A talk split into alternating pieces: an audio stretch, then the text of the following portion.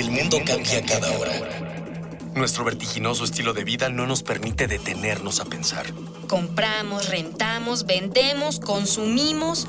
Todo lo que hacemos o dejamos de hacer tiene consecuencias para el mundo. ¿Cómo enfrentar los grandes retos de nuestra época? ¿Cómo reducir nuestro impacto en el ambiente?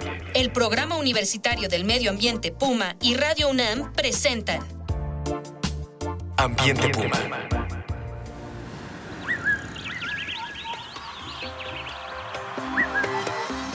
Bienvenida, bienvenido. Soy Mireya Imas y estamos aquí con usted en Ambiente Puma. Voces, ideas y acciones sustentables. Eh, le recuerdo que estuvimos platicando sobre lagos, ríos contaminados en esta sección con el doctor Omar Arellano, quien continúa aquí con nosotros y nos acompaña en esta edición también. Y bueno, pues aunque existen algunos progresos en el manejo de las descargas, que es lo que estábamos comentando, hacia los cuerpos de agua, diversos organismos internacionales calculan que la contaminación de nuestros ríos irá en aumento en este siglo debido al desarrollo económico impulsado por la urbanización, las industrias y los sistemas de agricultura intensiva. Y entonces, bueno, pues seguiremos platicando de qué es lo que les está pasando a nuestros ríos, a nuestros lagos y a nuestros acuíferos en este nuestro país. Así que acompáñenos y vamos a seguir platicando de los casos recientes y de qué puede hacerse para mejorar el panorama de los cuerpos de agua de los que dependemos todos. Antes de continuar con esta charla, vamos a entrar nuevamente con los sondeos, cómo practican y qué dicen nuestros jóvenes universitarios sobre estos temas.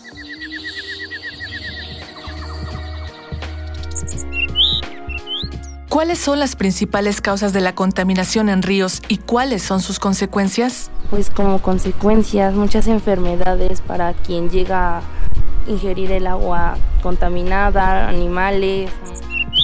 Pues que haya inundaciones, que también haya ciertas plagas, digamos, de ratas o de otros insectos y pues también escasez de agua, por lo mismo.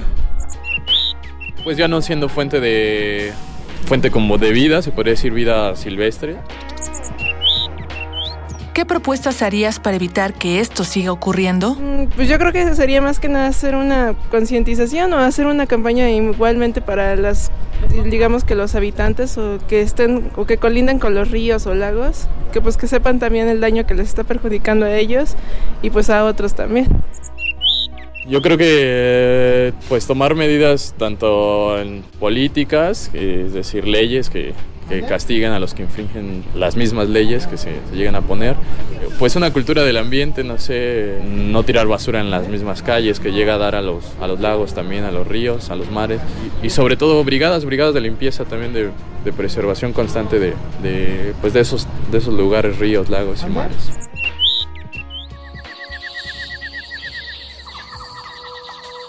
Bueno, le recuerdo que nos acompaña el doctor Omar Arellano aquí en cabina. Y bueno, Omar, a ti te invitaron a medir las condiciones de partes del cauce del río Sonora poco después del derrame del año pasado, uno de los más dramáticos y críticos que ha vivido nuestro país. ¿Qué nos puedes contar acerca de esta experiencia? Tuve la fortuna de poder ir a, hacer un, un, recorrido un mes después del derrame de sulfato de cobre por parte de la, de la mina de Cananea. Lo que nosotros vimos en ese momento es que, eh, bueno, había que considerar que había pasado una tormenta posterior al derrame, entonces eso arrastró los contaminantes. Y en algunas zonas nosotros eh, observamos el río como si no hubiera pasado nada fue bastante interesante porque yo me esperaba ver una situación de, de contaminación fuerte. Muy evidente. Muy evidente, pero no, no, es, no la observamos. Conforme fuimos recorriendo algunos puntos, encontramos que sí había sitios donde se estaba acumulando el sulfato de cobre, principalmente en oquedades, codos, donde el del cuerpo de agua no, no avanza tan rápidamente. Por el otro lado, también observé que hay diferentes cuerpos de agua que son tributarios del río Sonora que no habían sido afectados. El cauce principal sí se afectó. Entonces hicimos algunos núcleos y encontramos eh, horizontes en el, en el suelo de sulfato de cobre. Cuando dices hicimos algunos núcleos, ¿le quieres explicar a nuestra audiencia sí, qué estamos, a qué qué nos estamos refiriendo con ello? Lo que hacemos son básicamente agujeros en el suelo de uno o dos metros para poder eh, ver el perfil del suelo y si hay percolación, observarlo. El suelo del, de este río, a diferencia de los ríos que tenemos en el centro del país, es un suelo arenoso que tiene una tasa de filtración muy, muy alta. Lo que nos estaba mostrando inicialmente es que podría eh, estar lixiviándose estos contaminantes hacia el subsuelo. Cuando decimos lixiviándose quiere decir que se están percolando, hacia abajo. Sí, que se están filtrando. Ahora, ¿a qué tasa y a qué ritmo? Pues se, tenía, se tienen que hacer los estudios para hacer eso. Y esto es solamente como fue una visita descriptiva de observación, desde Bacanuchi hasta la presa El Molinito. En esa fecha ya el cuerpo, el río Sonora no estaba llevando agua a la presa porque este río es intermitente. solo en época de lluvias. En época de lluvias corre el río. Eh, la gente nos dice que va por el subsuelo este río, que sigue corriendo pero por el subsuelo. Entonces, bueno, hay eh, varios acuíferos muy importantes eh, este, debajo que suministran agua a toda la región. Y claro, ese es eh, de los puntos críticos que había que medir. En el tema de problemas ambientales, uno de los elementos importantísimos es con qué información cuenta la población. Los instrumentos, las armas que tiene la gente para conocer, para saber, para identificar incluso que hay algún problema ambiental. Tú, en tu experiencia en esta zona, ¿consideras que la gente tenía información suficiente sobre lo que estaba ocurriendo? No, eh, tristemente no tenían información. Ellos, estaban alarmados porque obviamente vieron el río varios días con una coloración rojiza, con un olor fuerte y que incluso hubo gente que se quemó y animales que murieron que estaban cercanos al río. Nos platicaban de algunos casos de algunas vacas que estaban este, por la zona. Y hubo un par de personas afectadas porque se acercaron al cuerpo de agua y, simplemente se quemaron porque los niveles de ácido sulfídrico que había ahí eran muy altos. El pH era de entre 2 y 1. Es un pH ácido, ese era muy ácido. Y los niveles de metales pesados eran muy altos también. Ahora, la gente de la zona, pues es una zona agrícola, es una comunidad rural, básicamente, y sabían que había pasado algo, estaban preocupados, pero no tenían conocimiento de cuáles eran los riesgos. Se les habían acercado algunos eh, funcionarios de salud, algunos funcionarios de, medio ambiente, y ellos nos mostraban eh, información que se les había integrado de la, de, la calidad del agua, hojas de, registro de laboratorio que mostraban ahí los niveles de contaminación y básicamente nos decían es que esto yo ni, ni siquiera lo sé leer ¿Y esto que me dice? Esto que me dice. Esto que me informa. ¿Y cuál es el riesgo? Entonces había una suerte de angustia colectiva en algunas de algunos de los puntos que pudimos recorrer. Y eso pues es preocupante porque nos muestra precisamente que la gente no tiene la información suficiente. Y que además es muy crítico porque eso también impide que la gente pueda tomar acción preventiva, frente a un riesgo que ya está ocurriendo. No tiene las armas para realmente salvaguardarse y evitar problemas mayores o efectos mayores, ¿no? Sobre su persona y sobre sus bienes. Ahora, por ejemplo, se estuvo repartiendo agua, pero también nos comentaba la gente que se les habían entregado pastillas de cloro para clorar el agua, clorar el agua y potabilizar la que iban a tomar. Pero estamos hablando de una contaminación química, no bacteriológica. Claro. Entonces, incluso que era ácida ya el agua.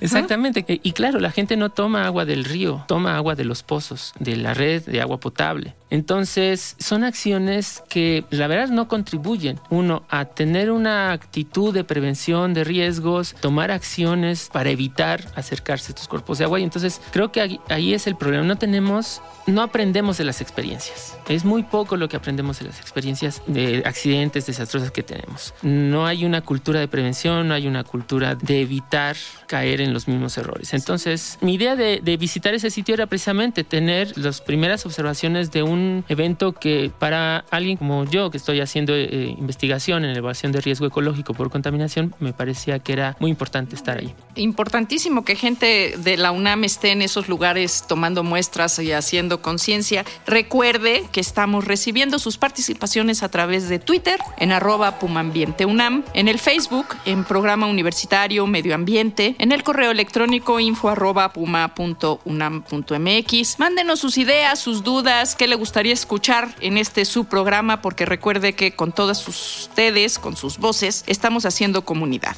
Y vamos ahora a escuchar la siguiente cápsula. No le cambie.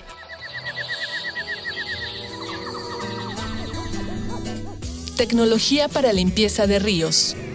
El derrame de 40.000 metros cúbicos de ácido sulfúrico al río Sonora, ocasionado por la minera Buenavista del Cobre, ha ocasionado daños a la salud de la población ribereña durante meses y continúa siendo un reto para las autoridades ambientales encargadas de la supervisión de este tipo de empresas. Entre lo poco que puede rescatarse de esta tragedia ambiental, se cuentan los esfuerzos de investigación enfocados a métodos de prevención y limpieza de la contaminación de ríos y lagos. Un ejemplo es lo que la Unidad Multidisciplinaria de Docencia e Investigación de la UNAM ha desarrollado en materia de bioindicadores, es decir, organismos vivos que pueden detectar alteraciones en el ambiente. Un grupo de investigadores encabezados por Enrique Cantoral Uriza descubrió que ciertas algas eucariotas, llamadas diatomeas, variaban sus poblaciones dependiendo de la presencia o no de contaminantes, por lo que podrían usarse como barreras para detener metales pesados en los ríos. Con respecto a la descontaminación, un método cuya efectividad, versatilidad y costos han sido estudiados es la fitorremediación, que utiliza plantas para secuestrar los contaminantes que los incorporan a su metabolismo independientemente del lugar donde se encuentren, en la atmósfera, el agua o los suelos. En suma, efluentes peligrosos como los que el 6 de agosto pasado afectaron a las y los pobladores del municipio de Cananea pueden y deben evitarse a través de la ciencia y de un estricto apego a las leyes ambientales del país. Y bueno, regresando y hablando sobre el tema de prevención de riesgos, ¿podemos limpiar un río o un lago contaminado, Omar? Sí, sí se puede, sí podemos. Por ejemplo, el río Bacanuchi, ¿qué esfuerzos, qué cosas se tienen que hacer? ¿Qué escalas de tiempo estamos hablando? ¿Cuál es el impacto en los ecosistemas, etcétera? Sabemos que era una zona que incluso es una zona donde hay peces endémicos mexicanos únicos a nivel mundial. Y así México en sus eh, ecosistemas acuáticos continentales, que son los ríos, los lagos, es uno de los países privilegiados por el número de especies nativas y endémicas. Entonces, cuando nosotros estamos perdiendo ríos por contaminación, estamos perdiendo también biodiversidad. Recuerde usted que nos escucha que una especie endémica quiere decir que solamente se encuentra en ese lugar y no en ningún otro en el planeta y bueno, hablando de, de, cuánto nos cuesta poder recuperar un río, pues en Europa y Estados Unidos ya vienen este, trabajando en la recuperación de sus ríos, porque tenían ríos fuertemente contaminados, casi de la misma magnitud que tenemos acá. Estados Unidos invierte 12.3 millones de dólares eh, solamente para un cuerpo de agua para poder re restablecer sus servicios ambientales. En Japón eh, estaba revisando eh, precisamente su experiencia respecto a la recuperación de ríos. Ellos establecieron que iban a recuperar 109 ríos con un fondo gubernamental e invirtieron 16.6 billones de dólares para la recuperación de estos ríos. Claro, eso además no solamente es una, es una inversión de una vez y ya, es en realidad estos montos se calculan a partir del el periodo de tiempo que se inicia el programa y se recupera. ¿Qué es lo que se requiere? Eh, hay tratamientos de agua que se, se hacen, se instalan plantas de tratamiento, pero también se hace una especie de jardinería acuática, es decir, establecemos sistemas de humedales que filtran a muchos de estos contaminantes o los atrapan. Evitan que se siga contaminando de manera difusa por, por la, el arrastre de contaminantes este, de los campos agrícolas. ¿Qué otros factores pueden intervenir en, en el tema de, de la remediación de, o la restauración de un cuerpo de agua?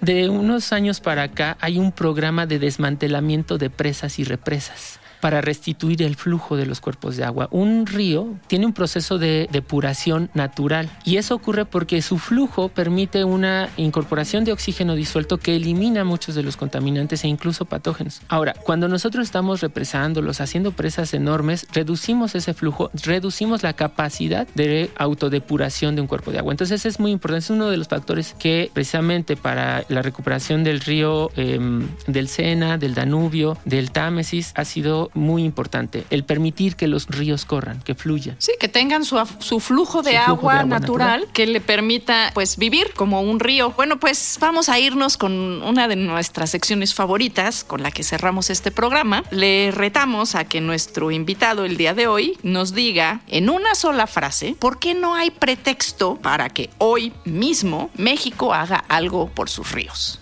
Porque es vital para nuestra subsistencia. Ahí está, breve, fuerte, contundente. Los ríos son vitales para nuestra subsistencia. Agradezco la presencia eh, en este tema de Omar Arellano y agradezco en particular la presencia en los controles y la producción de Miguel Alvarado, así como al equipo de educación y comunicación del Puma, Marjorie González, Dalia Ayala, Jorge Castellanos, Cristian Barroso y Daniel Serna. Y seguiremos aquí platicando, reuniendo ideas, voces y acciones sustentables en Ambiente Puma. Hasta la próxima.